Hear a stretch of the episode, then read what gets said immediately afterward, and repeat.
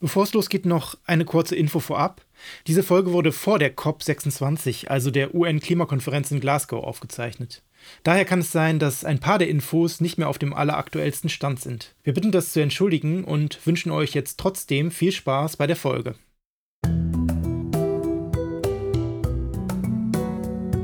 Was uns betrifft, ein Podcast der Bundeszentrale für politische Bildung.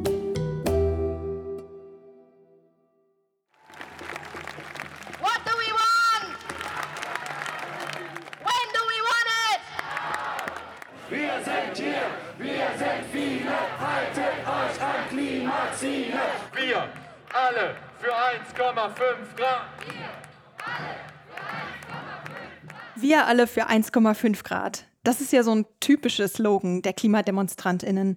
Hier jetzt gerade zum Beispiel beim letzten Klimastreik im September in Bonn. Es wird immer wärmer auf der Erde. Und klar ist, dass wir Menschen mit unserer Lebensweise entscheidend dazu beitragen. Klar ist auch, dass mit jedem Grad mehr Konsequenzen folgen, die das Leben auf der gesamten Erde ziemlich stark beeinflussen. Eigentlich ist es also eine klare Sache, etwas dagegen zu tun. Aber gleichzeitig ist das ganze Thema auch so komplex, es geht da um Treibhausgasemissionen, um Emissionshandelssysteme, um globale Kohlenstoffmärkte. Das sind alles Begriffe und Themen, die ich nicht jetzt einfach mal so erklären kann, obwohl sie mich ja ziemlich doll betreffen. Es gibt also so viele Aspekte und unterschiedliche Interessen, die da zusammenkommen. Wer entscheidet da, welche Maßnahmen ergriffen werden und wie sie dann auch politisch umgesetzt werden? Und damit hallo zu einer neuen Folge von Was uns betrifft. Dieses Mal zum Thema Klimapolitik. Ich bin Sarah und ich freue mich, dass ihr dabei seid. Ganz ehrlich, um sich mit der ganzen Komplexität des Klimawandels auseinanderzusetzen, bräuchten wir sicher mehr als eine Folge. Daher haben wir uns einen ganz bestimmten Aspekt herausgesucht, der für uns noch ziemlich abstrakt geblieben ist. Die internationalen Klimaverhandlungen. Während ich nämlich gerade diese Folge aufnehme, treffen sich in Glasgow in Schottland Zehntausende Menschen aus aller Welt, um über das Klima zu beraten. Da findet gerade die 26. Klimakonferenz der Vereinten Nationen statt. Auf Englisch ist das die Conference of Parties, also abgekürzt die COP26. Seit 1995 kommen dort so gut wie alle Länder der Welt jährlich zusammen, um über den Klimawandel zu sprechen. Vielleicht sagen euch ja die Begriffe Kyoto-Protokoll oder das Paris Agreement was. Diese beiden ziemlich wichtigen internationalen Klimaabkommen wurden zum Beispiel auf COPs beschlossen. Darüber reden wir dann auch später noch. Wir haben uns gefragt, wie genau diese Treffen ablaufen, wie Klimapolitik auf globaler Ebene funktioniert und wie effektiv sie ist. Was genau bringen denn diese diplomatischen Treffen und die Abkommen? Und welche Auswirkungen haben sie auf uns?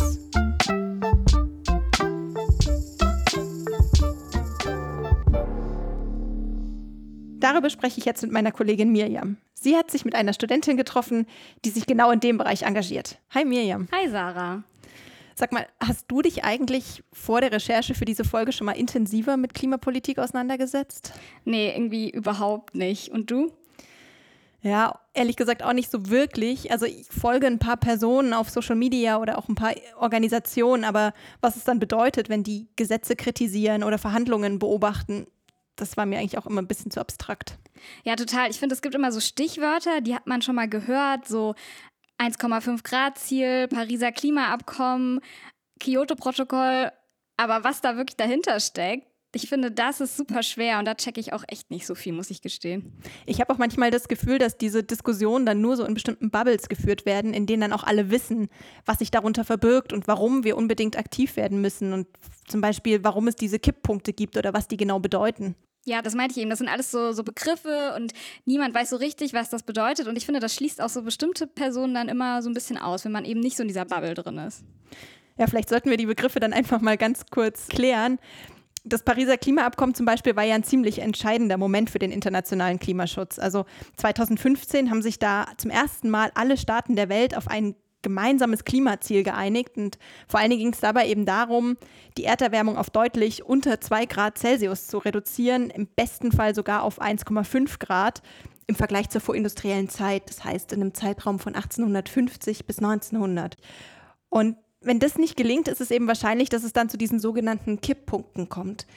Die Zeitpunkte, an denen die Veränderungen durch den Klimawandel nicht mehr rückgängig gemacht werden können, die dann also quasi das Fass zum Überlaufen bringen. Zum Beispiel schmilzt ja aufgrund der Erderwärmung das Eis in der Arktis.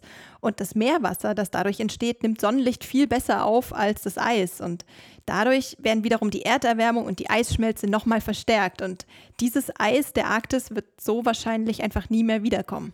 Wow, ich finde das echt krass, wenn du das gerade alles nochmal so erzählt hast, was das alles für Prozesse sind, was da wie miteinander zusammenhängt. Da steigt man echt nicht so schnell durch. Ja, umso beeindruckender finde ich es auch, dass sich ja gerade so viele junge Menschen für das Thema interessieren und auch echt tief einarbeiten und meist ja sogar dann noch neben Schule oder Studium oder Job. Und du hast dich da ja auch mit Hanna Sophie Springer getroffen, die äh, genau jetzt eben auch bei einer Klimakonferenz dabei ist. Ähm, was macht Hanna denn da genau? Ja, ich habe mich mit ihr per Videoschalte unterhalten, weil sie gerade in Kopenhagen lebt. Und sie engagiert sich eben beim Verein Klimadelegation. Das ist so ein deutscher Verein, der sich auf Klimakonferenzen für nachhaltigen Klimaschutz einsetzt. Und sie ist eben jetzt zusammen mit elf anderen MitstreiterInnen von der Klimadelegation auf der COP. Und dabei ist sie Teil der deutschen Delegation. Das muss man sich so vorstellen, dass die deutsche Delegation aufgeteilt ist. Eine Hälfte ist von der Bundesregierung gestellt, also da sind PolitikerInnen dann eben vor Ort. Die andere Hälfte ist von der Zivilgesellschaft. Ähm, da sind dann Nichtregierungsorganisationen, also NGOs dabei, wie zum Beispiel die Klimadelegation oder auch solche Organisationen wie WWF. Und bei der COP vor Ort versucht Hanna sich eben gemeinsam mit den anderen MitstreiterInnen sowohl mit diesen nationalen NGOs zu vernetzen, aber auch mit internationalen NGOs. Okay, und wie kam sie dazu, sich damit zu engagieren und dabei zu sein? Also sie hat mir erzählt, dass sie schon immer sehr politisch war. Also sie hat sich schon immer für politische Prozesse interessiert und besonders eben auch für Klimaschutz. Und dadurch, dass dann Fridays for Future so groß wurde, 2018, 2019, hat sie sich eben auch immer mehr und intensiver damit beschäftigt und hat dann irgendwann gemerkt, okay, ich finde das gut, ich will da selber aktiv mitmachen und mich beteiligen.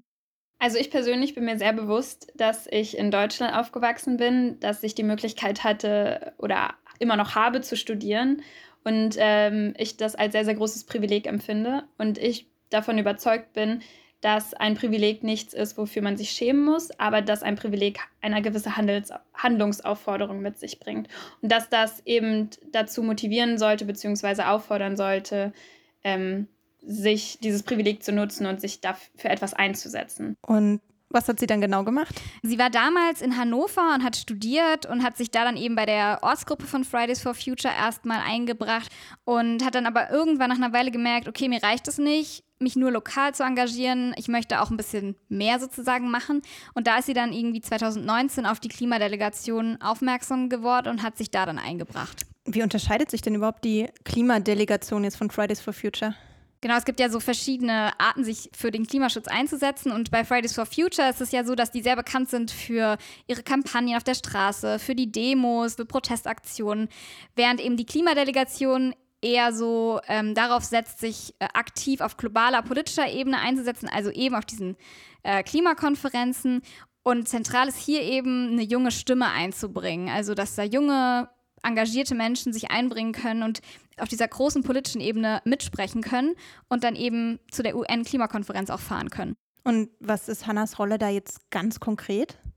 Also Hannah hat sich schon immer sehr viel so für Pressearbeit und Orga interessiert und sich dafür eingesetzt. Bei der Klimadelegation ähm, gibt es so verschiedene Arbeitsgruppen und sie ist bei der Arbeitsgruppe Klimapolitik seit 2021 auch im Vorstand. Das heißt, bei der COP selber wollen sie jetzt eben gemeinsam mit diesen anderen NGOs, von denen ich eben schon sprach, so Gespräche organisieren, Workshops, Diskussionspanels und einfach in den Austausch kommen mit allen möglichen Leuten vor Ort und vor allem auch viel über Social Media machen, weil ihnen ist eben wichtig, dass die COP auch ein bisschen transparenter nach außen wird und dass man eben durch Social Media auch jungen Menschen vermitteln kann, hey, das passiert hier bei der COP und über diese Themen wird gesprochen. Und sie ist natürlich auch sehr aufgeregt jetzt, weil das so ihre erste Konferenz ist, auf die sie fährt und da sehr viel Verantwortung auch drauf liegt.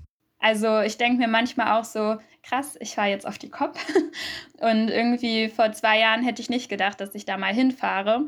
Aber ich persönlich versuche mich da irgendwie nicht verrückt von machen zu lassen oder nicht zu nervös darüber zu werden, sondern das eher in Motivation umzuwandeln, um möglichst gut vorbereitet auf die COP zu fahren, um möglichst vielleicht auch mit anderen jungen Menschen, die nicht auf der COP sind, vorher ins Gespräch zu kommen, dass wir nicht nur meine, also dass ich nicht nur meine persönliche Stimme dort vertrete, sondern auch mehr Menschen repräsentiere Hannah hat mir auch erzählt, dass es ihr eben besonders wichtig ist, jetzt nochmal im Vorfeld der COP ins Gespräch zu kommen mit ja, jungen Aktivistinnen aus dem globalen Süden und dann auch so ein bisschen deren Perspektiven auf der COP einbringen zu können, weil es nämlich so ist, dass viele Teilnehmende aus dem globalen Süden nicht vor Ort sein können, weil in vielen Ländern dort eben noch nicht geimpft werden konnte. Und ähm, was Hannah insgesamt auch sehr ungerecht findet und die COP deswegen so ein bisschen ja als unfair empfindet. Ich könnte mir schon vorstellen, dass das eine relativ große Herausforderung ist, vor so viel auch international renommierten WissenschaftlerInnen und etablierten PolitikerInnen auf dieser großen Bühne dann zu sprechen und da dann auch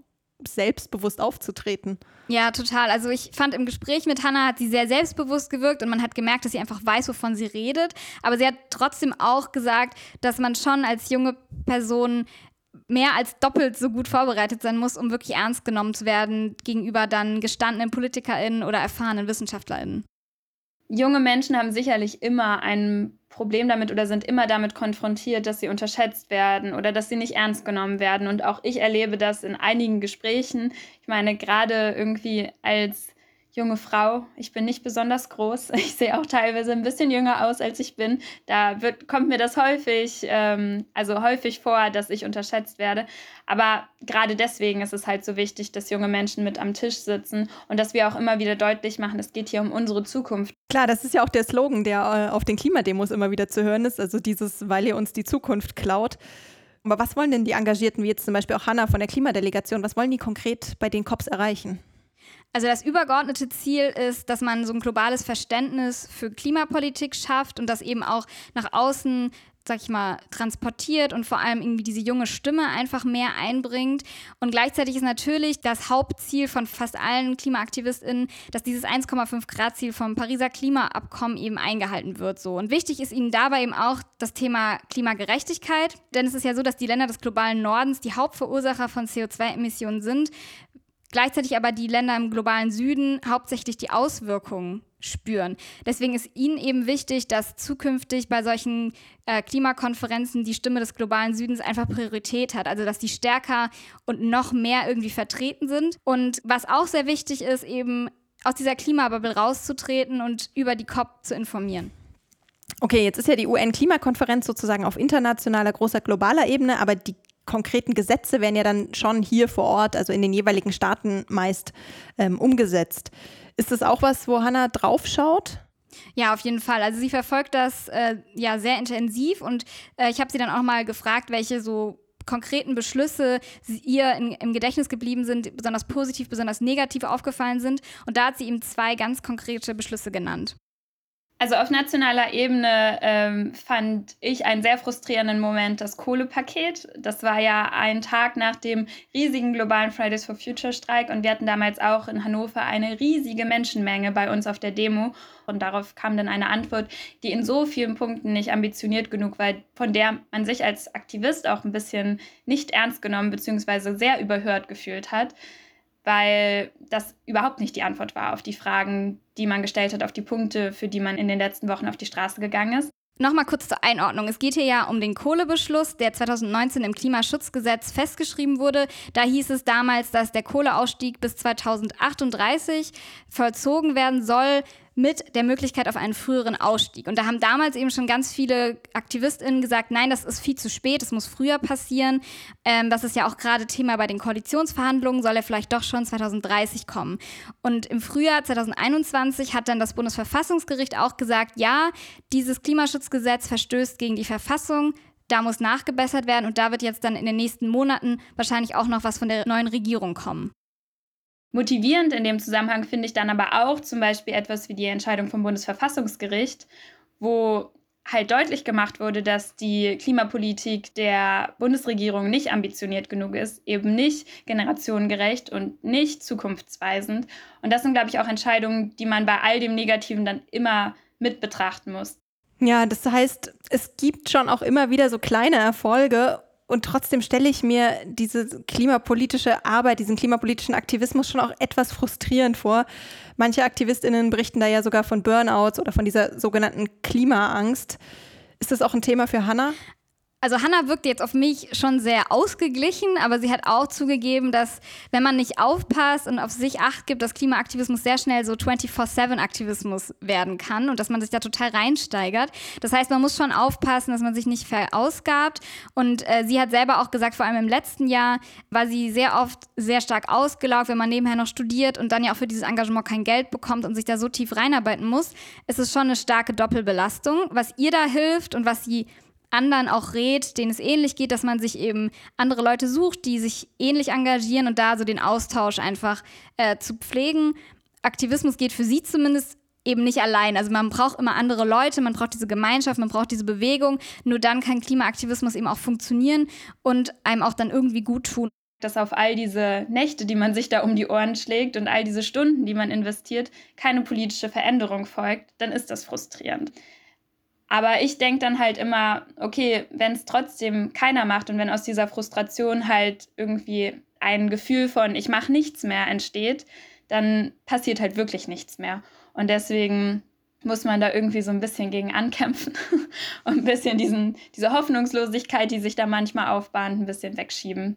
Weil ich finde, wenn man sich mit Menschen drüber austauscht, dann merkt man irgendwie, wie viel Energie, wie viel Positivität, wie viel Hoffnung in dieser Klimabewegung halt trotzdem steckt und wie viel an manchen Stellen schon passiert. Ja, und ich glaube, da können natürlich gerade solche Orte wie so eine UN-Klimakonferenz, auf der wirklich Menschen aus aller Welt mit einem gleichen Interesse und einem gleichen Ziel zusammenkommen, auch total viel bewirken, weil man da eben genau spürt, man ist nicht alleine und eben andere Menschen unterstützen einen in seinem Vorhaben und seinem Anliegen. Ja, ich glaube, man spürt dann schon so diese Power, die diese Bewegung auch haben kann.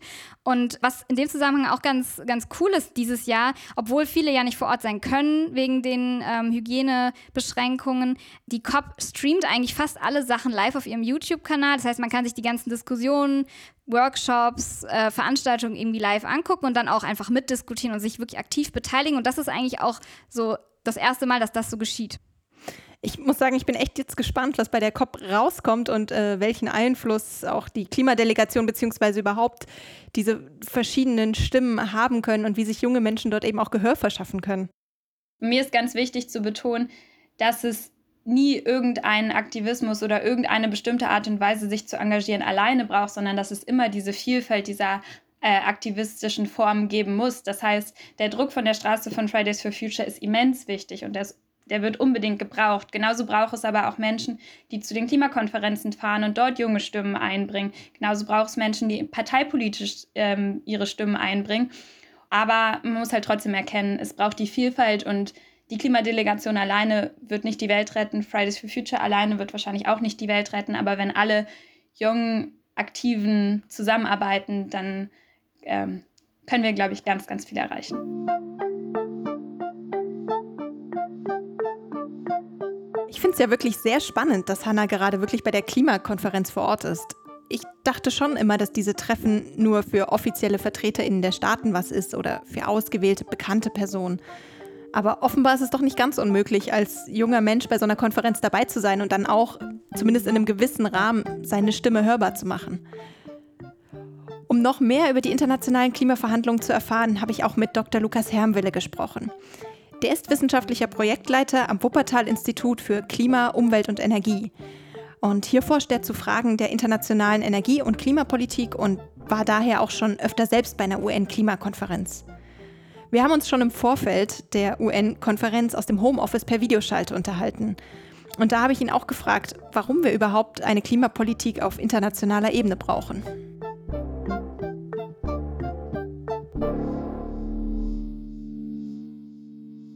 Klimawandel ist natürlich ein internationales Problem. Letztlich sammeln sich die Treibhausgasemissionen in der Atmosphäre und verteilen sich rund um den Globus.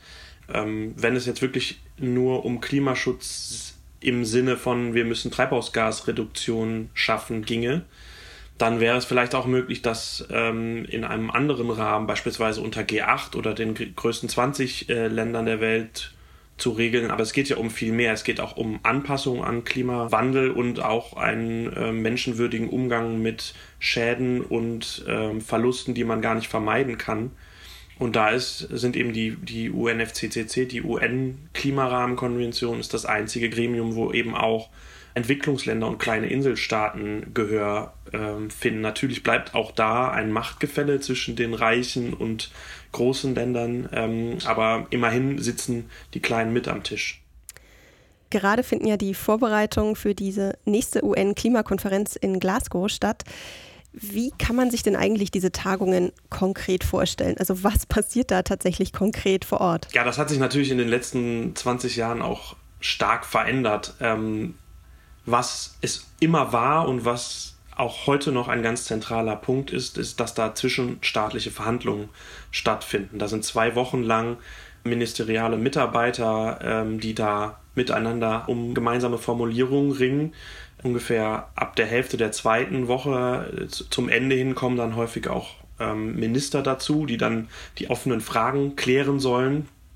Diese zwischenstaatlichen Verhandlungen finden weiter statt, aber da drumherum hat sich natürlich ein riesen Event entwickelt. Das kann man eigentlich wie eine internationale Klimaschutzmesse verstehen, wo das die Fachcommunity zusammenkommt und sich austauscht und netzwerkt und sich trifft. Und dann darüber hinaus ist es natürlich auch zu einem öffentlichen Mega-Event äh, geworden, wo Demonstrationen stattfinden, wo ganz großes Medieninteresse da ist, wo dann auch Wissenschaftler wie wir äh, und andere Umweltorganisationen sozusagen als Übersetzer zwischen den zwischenstaatlichen Verhandlungen und den Medien und der Öffentlichkeit stehen, um zu erläutern und zu erklären, was, was da gerade passiert. Wer entscheidet denn, wer an diesen Konferenzen überhaupt teilnehmen darf und wer nicht? Also jeder, der teilnehmen möchte, muss sich beim UN-Klimasekretariat registrieren für die Verhandlungen und kriegt dann eben so eine Zutrittsgenehmigung unter Umständen. Da können sich im Prinzip alle Organisationen ähm, registrieren lassen. Ähm, die müssen sich dann aber so, sogenannten Constituencies zuordnen lassen. Also da gibt es verschiedene Gruppen und Arten von Teilnehmern. Es gibt Umwelt-NGOs, es gibt Research-NGOs, abgekürzt Ringo, dann gibt es die Business-NGOs, Bingo, Young People NGOs, Youngos, Trade Unions, also ähm, Gewerkschaftsverbände sind auch zugelassen. Es gibt eine extra Constituency, eine Gruppe für ähm, Indigenous People. Und dann gibt es auch eine Gender Constituency, wo ähm, Frauenrechtlerinnen spezielle Sitze haben. Es gibt da so einen relativ transparenten Prozess, wie man an, an die Plätze kommt und letztlich sind auch alle, die irgendwie daran teilnehmen wollen, haben in der Regel die Möglichkeit. Natürlich ist es für Teilnehmer aus äh, Entwicklungsländern viel schwieriger, auch die Ressourcen dazu aufzutreiben, dann daran teilnehmen zu können, aber das ist eine andere Frage. Es gibt die Länder, die auf internationaler Ebene generell sehr viel zu sagen haben, also zum Beispiel die G7-Staaten wie die USA, Russland, China, aber auch Deutschland. Und dann auf der anderen Seite betreffen ja zumindest momentan noch die schlimmsten Auswirkungen der Klimakrise oder des Klimawandels eher kleinere Länder, die international vielleicht nicht so viel äh, Lobby haben, sag ich mal. Also beispielsweise ähm, Haiti oder Philippinen, die ja immer wieder mit Wirbelstürmen zu kämpfen haben, oder Pakistan leidet ja sehr unter Hitzewellen. Wie viel Mitspracherecht haben denn diese Länder? Das Machtgefälle ist, wie du sagst, da und das ändert sich auch nicht. Da gibt es immer Verhandlungsgruppen. Verschiedene Länder tun sich zu Gruppen zusammen, die dann einen gemeinsamen Sprecher haben und auch gemeinsame Positionen vortragen.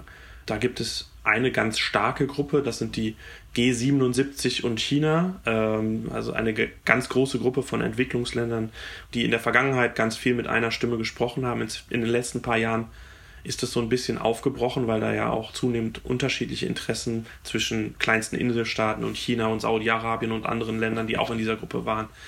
Aber dennoch äh, bleibt es so, dass durch diese Verhandlungsgruppen es da schon eine deutlich wahrnehmbare Stimme gibt und die gerade die Umwelt-NGOs auch immer so ein bisschen als Verstärker dieser Stimme agieren. Gibt es da Ideen oder werden Lösungsvorschläge diskutiert, wie man das noch partizipativer oder gerechter gestalten könnte?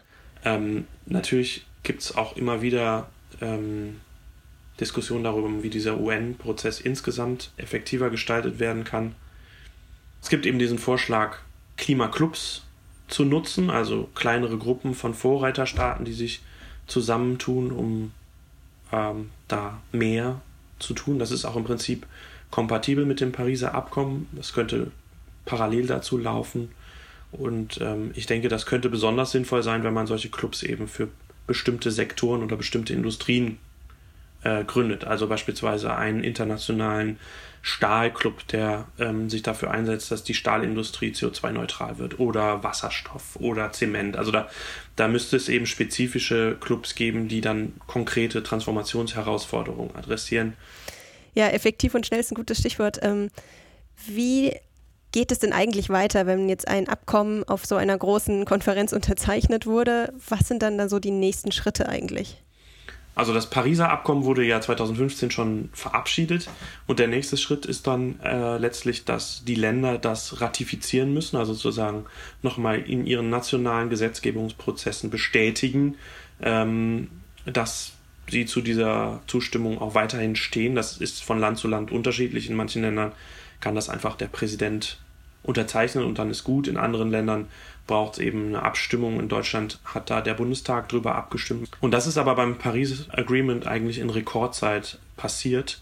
Wie lang dauert es denn wirklich konkret von, ähm, es wird ein Vertrag unterzeichnet oder es gibt eine Willensbekundung, dass man gemeinsam einen Vertrag unterzeichnet, bis dahin, dass wir beispielsweise in Deutschland oder auch in anderen Ländern dann wirklich die Umsetzungen spüren und da irgendwie was auch bei uns passiert. Die, die Umsetzungsphase für das Pariser Abkommen von 2015 war eigentlich erst ab 2020 vorgesehen.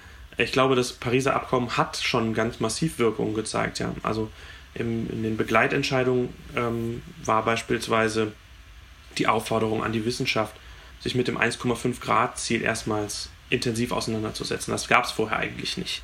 Eigentlich wären wir mit Sicherheit nicht da, wo wir jetzt sind. Das ganze Fridays for Future Bewegung bezieht sich auf das 1,5 Grad Ziel und hat das als, als Beweggrund. Also es hat schon eine Wirkung, ähm, bis das dann gesetzgeberisch äh, wirkt sozusagen. Das hängt sehr stark von den Ländern ab, von der nationalen Ebene ab und auch davon, wie Zivilgesellschaft und Politik ähm, das Thema aufnehmen. Aber die internationale Ebene hatte auch nicht wahnsinnig viele Mittel, um das auf andere Weise zu forcieren.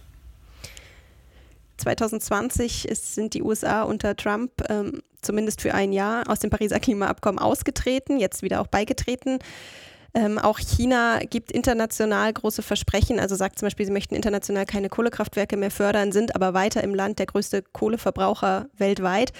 Also ich bekomme da manchmal das Gefühl, dass gerade diese großen äh, Industrienationen diese Ergebnisse oder diese Abkommen als eher so ein bisschen unverbindlich ansehen. Ähm, Gibt es da irgendwie eine Handhabe, das wirklich verbindlich zu gestalten? Das Pariser Abkommen verbindlich regelt, dass die Staaten Ziele formulieren müssen und Politiken umsetzen müssen, die zu diesen Zielen führen sollen.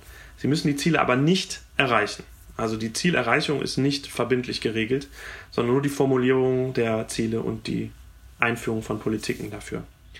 Viele Länder haben das natürlich auf der nationalen Ebene dann geregelt und national auch nochmal verbindlich festgeschrieben, dass die Ziele erreicht werden. In Deutschland ist es eben das Klimaschutzgesetz, das ähm, das dann verbindlich macht. Auf der EU-Ebene gibt es auch verbindliche Verpflichtungen dazu. Aber auf internationaler Ebene ist es natürlich immer so, es gibt keine Weltpolizei, die gucken könnte, dass die Ziele eingereicht werden. Und man ist sich auch einig, dass militärische äh, Maßnahmen auch nicht geeignet sind, um die Leute zum Klimaschutz zu zwingen. Handelsbeschränkungen wären auch noch eine Möglichkeit, andere Staaten zum Handeln zu zwingen. Auch das ist eigentlich in Klimaschutzfragen kein Mittel der Wahl. Das Einzige, was eben bleibt, sind Reputationsverluste. Ähm, wenn Länder die Ziele nicht erreichen, wird das so gedeutet wie ein, eine Missachtung von rechtsstaatlichen Prinzipien. Ähm, das ist letztes Jahr auch mal deutlich geworden. Da gab es im Dezember anstelle des offiziellen UN-Gipfels, der ist ja ausgefallen, gab es einen virtuellen ähm, Gipfel des UN-Generalsekretärs. Und da wäre ganz gerne der australische Premierminister auch zu Wort gekommen. Aber den hat man dann elegant ausgeladen, weil man gesagt hat, Australien ist nicht ansatzweise ambitioniert genug beim Klimaschutz. Das sind dann so die Mittel, wie, wie Druck erzeugt werden kann. Aber du siehst, das ist, ist auch sehr begrenzt jetzt gerade auch im Hinblick auf dieses 1,5 Grad Ziel, wären da nicht vielleicht doch lokale Umsetzungen, lokale Ansätze, lokale politische Ansätze hilfreicher als so eine ganz große, vielleicht dann doch etwas behäbige internationale Klimaarbeit? Das schließt sich ja überhaupt nicht gegenseitig aus. Es passiert auch gerade gleichzeitig. Es gibt ganz, ganz viele Städte und Gemeinden, die sich auch zusammentun international, um Klimaschutz voranzutreiben. Und die beziehen sich aber auch auf das 1,5 Grad Ziel und auf das Paris Agreement. Ähm, insofern klar, es braucht auf allen Ebenen Aktivität, aber das schließt sich in keiner Weise aus und es ist auch nicht sinnvoll jetzt zu sagen, wir, entlassen die Staaten und die UN aus ihrer Verantwortung. Wir sind alle verantwortlich ähm, auf allen Ebenen. Jetzt heißt ja auch unser Podcast, was uns betrifft. Und wir fragen uns eben immer, was so diese großen abstrakten Themen äh, mit uns tatsächlich zu tun haben. Und wir sitzen ja jetzt nicht mit am Verhandlungstisch. Wir sind nicht bei den UN-Klimakonferenzen oder zumindest viele von uns nicht. Ähm, wir können also nicht entscheiden, wie es wirklich schnell und äh, auf globaler Ebene vorangeht. Wie können wir uns denn trotzdem einbringen? Ich habe ja schon gesagt, dass ähm, ganz viele der Entscheidungen und vor allen Dingen auch die Umsetzung der Klimaschutzziele auf nationaler Ebene oder auch auf, auch darunter auf Länderebene, auf kommunaler Ebene entschieden werden. Und die Einhaltung des internationalen Vertrags eigentlich nur dann gelingen kann, wenn wirklich auch die Politiker, die dafür verantwortlich sind, zur Verantwortung gezogen werden. Ich glaube, das ist wirklich das Wichtigste, dass die Politik weiß, dass äh, die Welt und die Bevölkerung zuschaut, auf allen Ebenen zuschaut und äh, alle Entscheidungen hinterfragt. Ist das angemessen und richtig und kompatibel mit unseren Klimaschutzzielen? Und das ist, glaube ich, die wichtigste äh, Handlungsempfehlung, die ich geben kann, sich politisch zu engagieren. Ähm, es gibt ganz viel zu tun und es kann ohne eine aufmerksame Öffentlichkeit nicht funktionieren.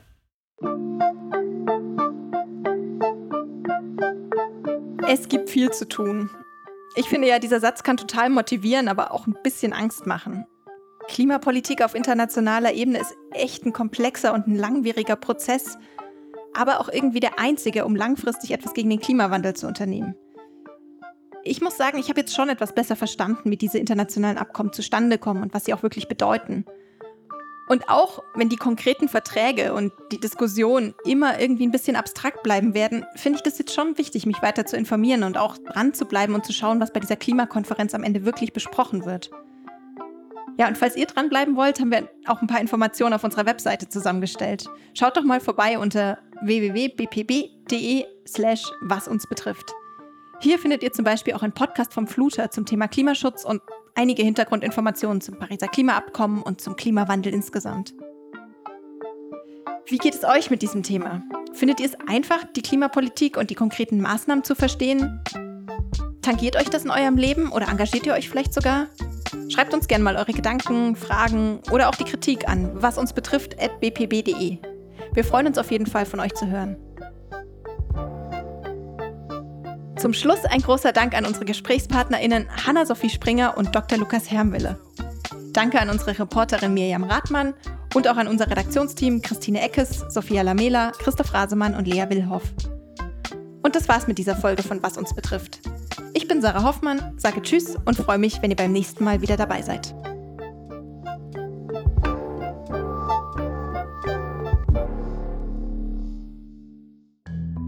Was uns betrifft ein Podcast der Volontärinnen und Volontäre der Bundeszentrale für politische Bildung. Das Material steht unter der Creative Commons Lizenz und darf unbearbeitet unter Nennung der Urheberin zu nicht kommerziellen Zwecken weiterverbreitet werden.